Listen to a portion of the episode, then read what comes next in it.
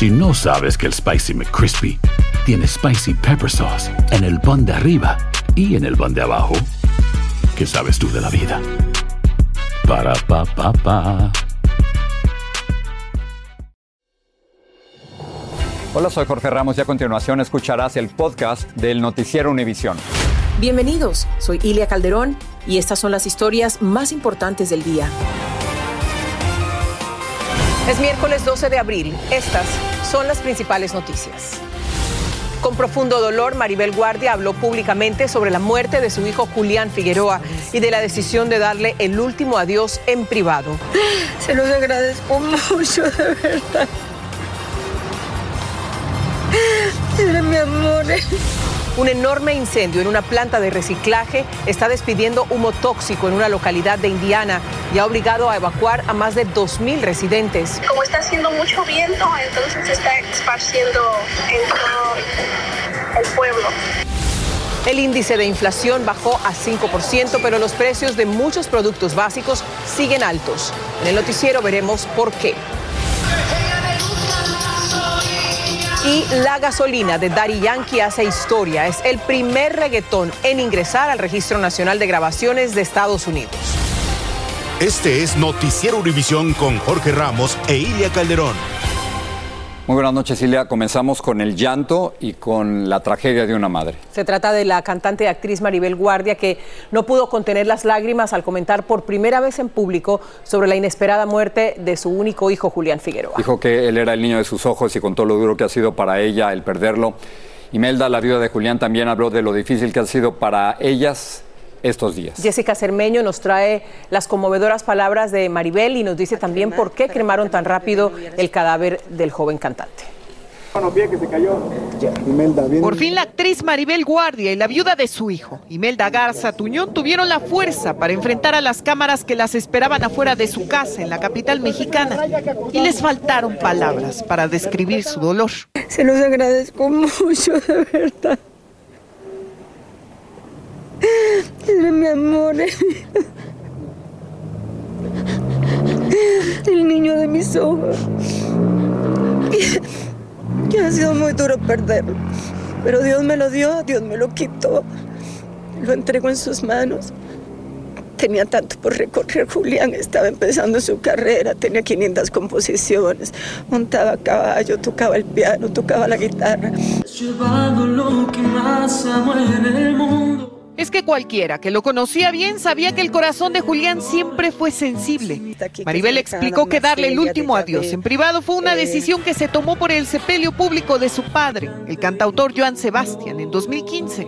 No quise hacer nada en una funeraria porque Julián murió en la casa y porque Julián cuando murió su papá sufrió muchísimo con que lo anduvieran de arriba para abajo. Además, aceleraron su cremación para que su hijo, el pequeño José Julián, de apenas cinco años, no lo viera así. Que el león grande era, era su papá y el león chiquito Y fue el recuerdo él. del último dibujo del niño el que rompió la fortaleza de Imelda, quien llevaba una década al lado de Julián. Porque mira el dibujo que me hizo Julián, ese era el león grande, el león chiquito. Y cuando lo llegué yo eh, eh, y lo encontré muerto, viejo. Estaba en la pared pegado el dibujito con los leoncitos ahí. Es que en los últimos días, cuando Julián rodaba la telenovela Mi Camino es Amarte, transmitida por Univisión, siempre pensaba en ellos, aunque estuvieran lejos. Estoy chambeando por mi familia, ¿no? Este es para darle un buen futuro a mi hijo, para, para cumplir un sueño, ¿no? Entonces yo creo que enseñarle a mi hijo que en esta vida si quieres algo te tienes que esforzar por ello, ¿no? Porque jugó muy bien todos los juegos. Y hoy la familia compartió este video de padre e hijo conviviendo, felices. La actriz costarricense también aseguró que en este momento su casa está llena de flores y también habló sobre dónde descansarán las cenizas de su hijo. Por ahora la urna estará en su hogar, al que solo los íntimos amigos han podido entrar, entre ellos Alan Thatcher, quien estuvo con Julián varias veces en el foro de Despierta. Era buena persona, nunca fue conflictivo. Y fíjate, lo que quería, y me lo decía Maribel, era unir a la familia, ¿no? Y lo hizo. Lamentablemente él pues ya no está aquí. Y que vuele alto mi hijo, sé que algún día nos vamos a volver a encontrar y espero que ahora esté con su papá. En la Ciudad de México, Jessica Cermeño, Univision. Oh, qué fortaleza y qué, qué dolor de esas mujeres. No, no, no, que Qué no hay palabras para, para expresar este dolor. Muy duro. Vamos a ir ahora a Guatemala porque en medio del dolor este país recibió los cuerpos de 17 migrantes que murieron en el incendio en un centro de detención migratoria en Ciudad Juárez, México. Los cuerpos fueron trasladados en avión, en un avión de la Fuerza Aérea Mexicana. Todos habían dejado atrás a sus familias, a las que pensaban ayudar si llegaban a los Estados Unidos. Erika Porras habló con los familiares. Este es el momento en que los seis hijos de Miguel Rocher reciben a su padre en un ataúd.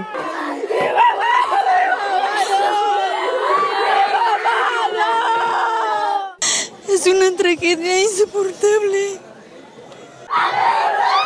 Los niños deseaban estudiar y Miguel solo ganaba 7 dólares al día, lo que le imposibilitó cubrir sus necesidades, por lo que decidió emprender el viaje hacia Estados Unidos que mi papá se fue para darnos una mejor vida, pero no logró junto con mi primo. Él solo dijo voy a regresar, prometió que me va a dar estudio y a mis hermanas, pero no fue así. La madre de los pequeños ahora no sabe cómo lo sostendrá. Les dijo, eh, me voy para allá, les voy a dar un mejor futuro, porque así como están, apenas comemos. La familia Roche no comprende cómo fue a morir Miguel y Francisco Gaspar junto a otros migrantes dentro de un centro de migración en Ciudad Juárez, México. ¿Por qué no abrieron la puerta los policías? En lugar de que los policías lo abran la puerta, lo cerraron más. ¿Mm? Entonces, eso es lo que a mí me duele. En la región del occidente, la familia Hernández recibió también con un inmenso dolor a Roberto, quien tenía el sueño de construir una casa para sus dos hijos. Él era diseñador de textiles y deseaba destacar en ese campo.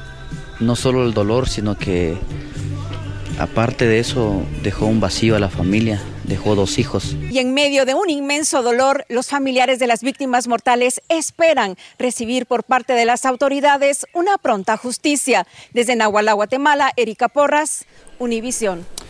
Centenares de migrantes se han congregado en la frontera de Ciudad Juárez con Texas, lo que ha puesto en alerta a las autoridades migratorias de ambos países. Aquí pueden ver las imágenes de esta noticia que se encuentra en pleno desarrollo. Mientras tanto, en México. La Fiscalía General de la República está investigando penalmente al comisionado del Instituto Nacional de Migración por la muerte de 40 indocumentados en Ciudad Juárez. Lo investigan por supuestamente haber incumplido sus obligaciones para proteger a los migrantes del centro de detención incendiado, como nos informa Pedro Ultreras. Con humanismo, con respeto a los derechos humanos y protección humana. Hace apenas tres meses, Francisco Garduño, delegado nacional de inmigración, hablaba en Ciudad Juárez de proteger la vida de los migrantes. Pero la Fiscalía General de la República ahora lo señala de hacer todo lo contrario y ha anunciado proceder penalmente contra él por la muerte de los 40 migrantes en un incendio en esta frontera hace dos semanas. El presidente de México, Andrés Manuel López Obrador, dijo esta mañana que en esta ocasión no se protegerá a nadie. Es una gente eh, recta, trabajadora, pero ahora sucede esta desgracia. Es un crimen de Estado, estaban bajo el Estado. Irineo Mújica, activista promigrante y coordinador de múltiples caravanas, lleva tiempo pidiendo la cabeza de Garduño y ahora exige que se le ordene un arraigo inmediato. Y más bien a lo mejor lo que le dan es salida, ¿no? Que vaya y que se busque otro lugar y por esa razón es que estamos pidiendo el arraigo para asegurarnos de que la justicia, que sea justicia para estas familias. La fiscalía también anunció ir en contra de cinco funcionarios más por supuestamente incumplir con sus obligaciones de vigilar y dar protección a las personas en las instalaciones a su cargo. Sí me gustaría que sí vaya a la cárcel este señor que tome lugar de esas personas inocentes que están ahí, que mi esposo es uno de ellos. La familia de Rodolfo Collazo, uno de los funcionarios detenidos tras el incendio, teme que Garduño nunca pise la cárcel, a diferencia de Rodolfo, a quien llamaron a trabajar y lo metieron preso. Siquiera no le dio ni el privilegio de la duda cuando él ya estaba detenido. Un abogado penalista que consultamos cree que Garduño será protegido por el gobierno con alguna acusación de delito menor para que de inmediato salga bajo fianza. Sin embargo, la investigación aún está en curso y aún se desconoce si se le arreste y cuándo podría ser. En Juárez, México, Pedro Ultreras, Univisión. En Estados Unidos, los padres del pistolero que mató a cinco personas e hirió a otras cinco en un banco en Kentucky dijeron que nunca vieron indicios de lo que su hijo sería capaz de hacer. En un comunicado añadieron que no tienen palabras para expresar su dolor, angustia y horror por el impensable daño causado por su hijo a personas inocentes y a la comunidad de Louisville. El Consejo Municipal de Nashville restituyó en su puesto en la legislatura al segundo afroamericano demócrata al que habían expulsado sus colegas republicanos. Los concejales votaron de manera unánime a favor de enviar de nuevo a Justin Pearson al eh, Parlamento estatal. La semana pasada hicieron lo mismo con el representante Justin Jones. Los republicanos los habían expulsado por haberse sumado a una protesta contra la violencia de las armas de fuego. El fiscal que procesa a Donald Trump en Manhattan recibió una carta de amenaza que contenía un polvo blanco. La policía de Nueva York dice que está respondiendo al incidente. Mientras tanto, el republicano Jim Gordon, presidente de la Comisión Judicial de la Cámara de Representantes, anunció un panel de testigos para demostrar que ese fiscal, Alvin Bragg, persigue políticamente a Trump en lugar de combatir la delincuencia. Donald Trump demandó a su ex abogado personal Michael Cohen por más de 500 millones de dólares. Lo acusó en una corte de la Florida de haber incumplido un contrato de confidencialidad. Cohen será testigo clave en el eventual juicio contra Trump en Nueva York, donde el expresidente fue acusado de usar fondos de campaña para pagar por el silencio de la actriz porno Stormy Daniels. El este de Indiana enfrenta un grave daño ecológico, Jorge, todo esto por un incendio en una planta de reciclaje de plástico. Autoridades planean habilitar refugios para albergar a los pobladores del área afectada que no podrán regresar pronto a sus casas porque los expertos advierten que el incendio arderá por varios días. Viviana Ávila nos explica los alcances de este siniestro. Esta es la masiva, densa y tóxica columna de humo que se desprendió de una planta recicladora en Richmond, Indiana, tras un incendio en la zona y que obligó a las autoridades a emitir una orden de evacuación para cerca de 2.000 residentes del área en un radio de media milla.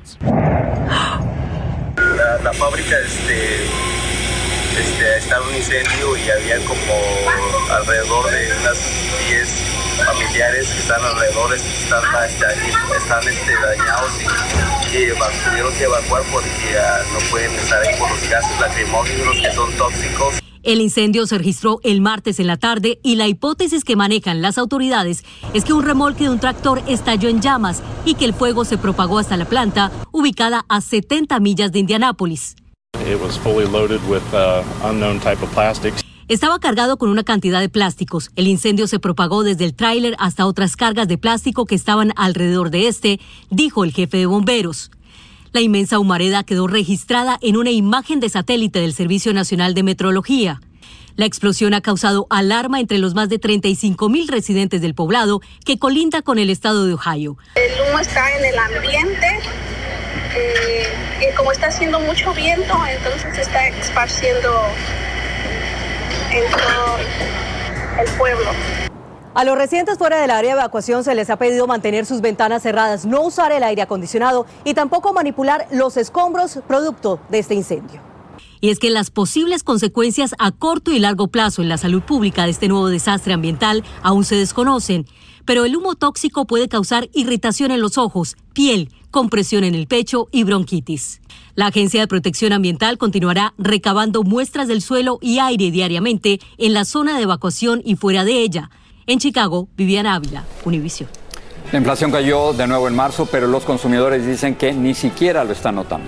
Un fentanilo mezclado con anestesia para caballos está sembrando el pánico en una de las principales ciudades del país. Y la gasolina, pero de Daddy Yankee, llega a la biblioteca del Congreso de los Estados Unidos. Regresamos con su música. Sigue este podcast en las redes sociales de Univision Noticias y déjanos tus comentarios. Hablemos de dólares. La economía de los Estados Unidos parece estar rumbo al camino correcto. La inflación en marzo disminuyó a un 5%. Y esto se debe en parte a que el índice de los precios al consumidor aumentó únicamente un 0.1% menos de lo que los economistas proyectaban, convirtiéndolo en el ritmo más lento desde mayo del 2021. Pero vamos a continuar porque usted notará la próxima vez que vaya al supermercado que varios alimentos han bajado de precio y es que desde septiembre del 2020 no veíamos un alivio en el mercado. Un ejemplo, los precios de los huevos. Bajó un 11%, convirtiendo en esta la mayor caída de este producto en 36 años. Los vegetales disminuyeron su costo en 1.3% y nuestro corresponsal Jaime García nos tiene ahora el sentir de los consumidores.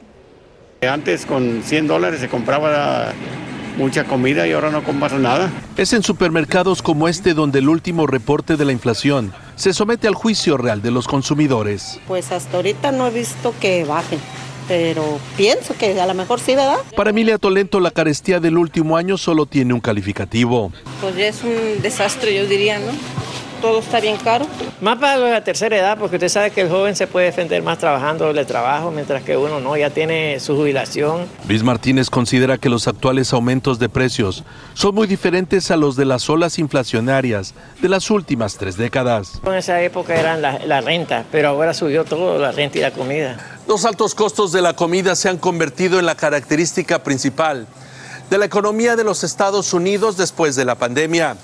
Y según los especialistas, una reducción de la inflación no significa que habrán de bajar, sino de que sencillamente no aumentarán tan rápidamente. Lo peor de la emergencia de la crisis económica ya, eh, ya lo hemos uh, sobrepasado, pero uh, también por otro lado va a haber pro problemas de ajustes, por ejemplo, los salarios ahora tampoco están creciendo. Y mientras los consumidores buscan estirar su presupuesto, las grandes corporaciones de alimentos se han beneficiado de los aumentos. Las empresas siguen ganando muchísimo dinero. Las empresas que contribuyen a la inflación por ganar muy altas tasas de ganancia, sigue esas tasas de ganancia. ¿Cómo está la clientela?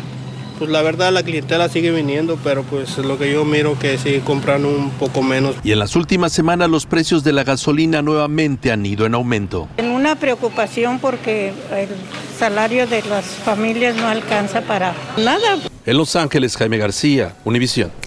Por primera vez en la historia de Estados Unidos, las autoridades declaran una sustancia como amenaza emergente para todo el país. Esta calificación permitirá liberar fondos federales para luchar contra la silacina, también conocida como trank o droga zombie, que se está mezclando con el fentanilo. Por esta combinación, que puede ser letal, no hay un antídoto que ayude a salvar vidas. Vilma Tarazona nos cuenta de qué se trata. Este es el impacto visible de la adicción al trank o silaxina en las calles de Filadelfia, considerada por muchos la zona cero en el uso de esta droga, que mezclada con el fentanilo hizo que las cifras por sobredosis de drogas se dispararan en el país. En Filadelfia la mayoría de fentanilo ilegal ahora viene mezclado con trunk, que es una anestesia para caballos. Este tranquilizante no fue creado para los seres humanos. La xilaxina puede dejar a las personas casi inmóviles por día y por eso le dicen la droga zombie, como lo explica el doctor Arturo Loaiza, que ha tratado a pacientes afectados por esa droga. Que, que, obviamente pues el paciente en la calle sedado parece, le dicen un zombie. La otra problemática es que la silacina cuando se combina con el fentanilo, los efectos duran más. O sea, que la de, de, depresión respiratoria que, que, que genera la sobredosis dura mucho más tiempo. Los efectos que produce son terribles, dicen los médicos. Este hombre perdió 7 libras de piel por las llagas que le ha generado la droga y además no se curan. Empiezan a aparecer estas, estas lesiones, estas úlceras terribles que se sobreinfectan y sobre todo con úlceras que siguen apareciendo, eh, requieran eh, amputaciones y son, son lesiones terribles. El otro problema es que no hay antídoto que pueda revertir su efecto. La senadora demócrata Catherine Cortés Masto presentó un proyecto de ley bipartidista para combatir el uso ilícito de silaxina en humanos.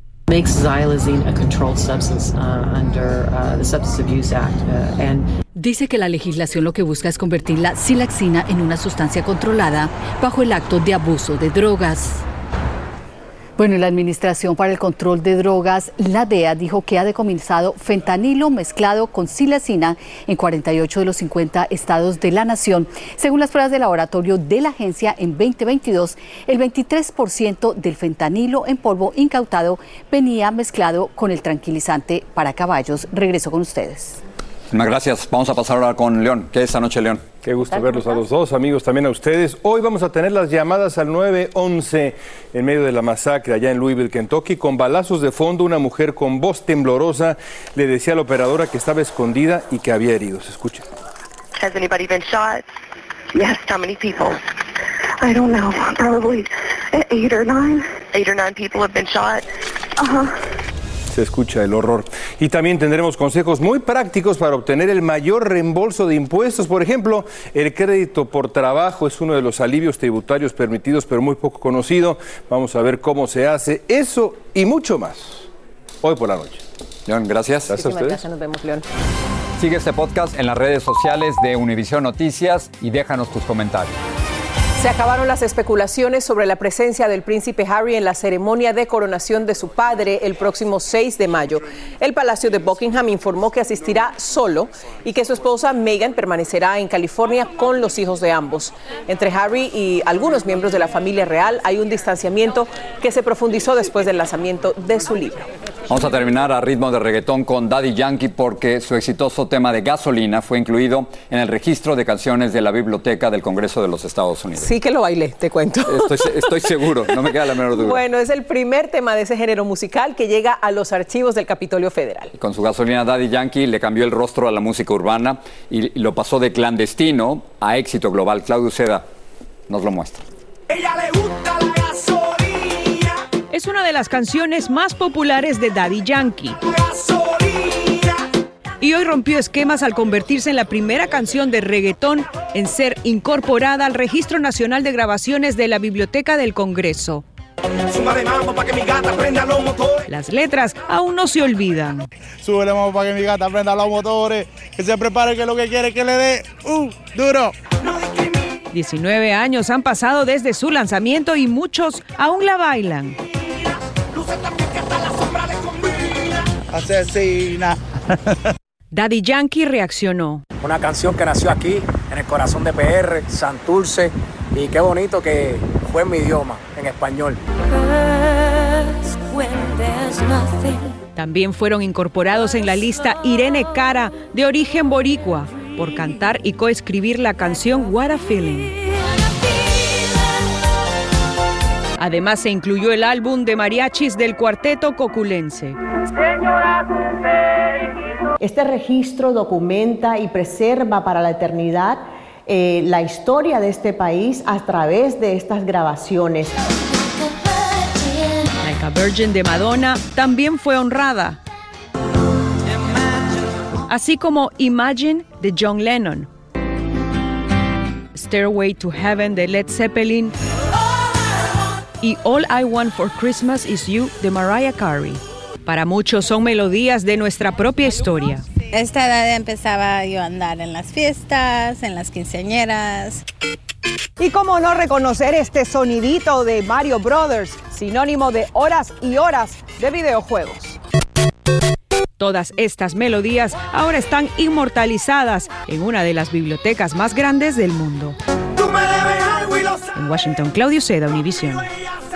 ¿Cómo nos cambió la gasolina? No, no habría Bad Bunny sin gasolina. Así es, y me encanta saber que nuestra cultura popular hace parte de la cultura de este país y que esté en ese lugar tan importante. Hasta arriba, gracias. Buenas noches. Entonces el ritmo es tan, ta, ta, tan.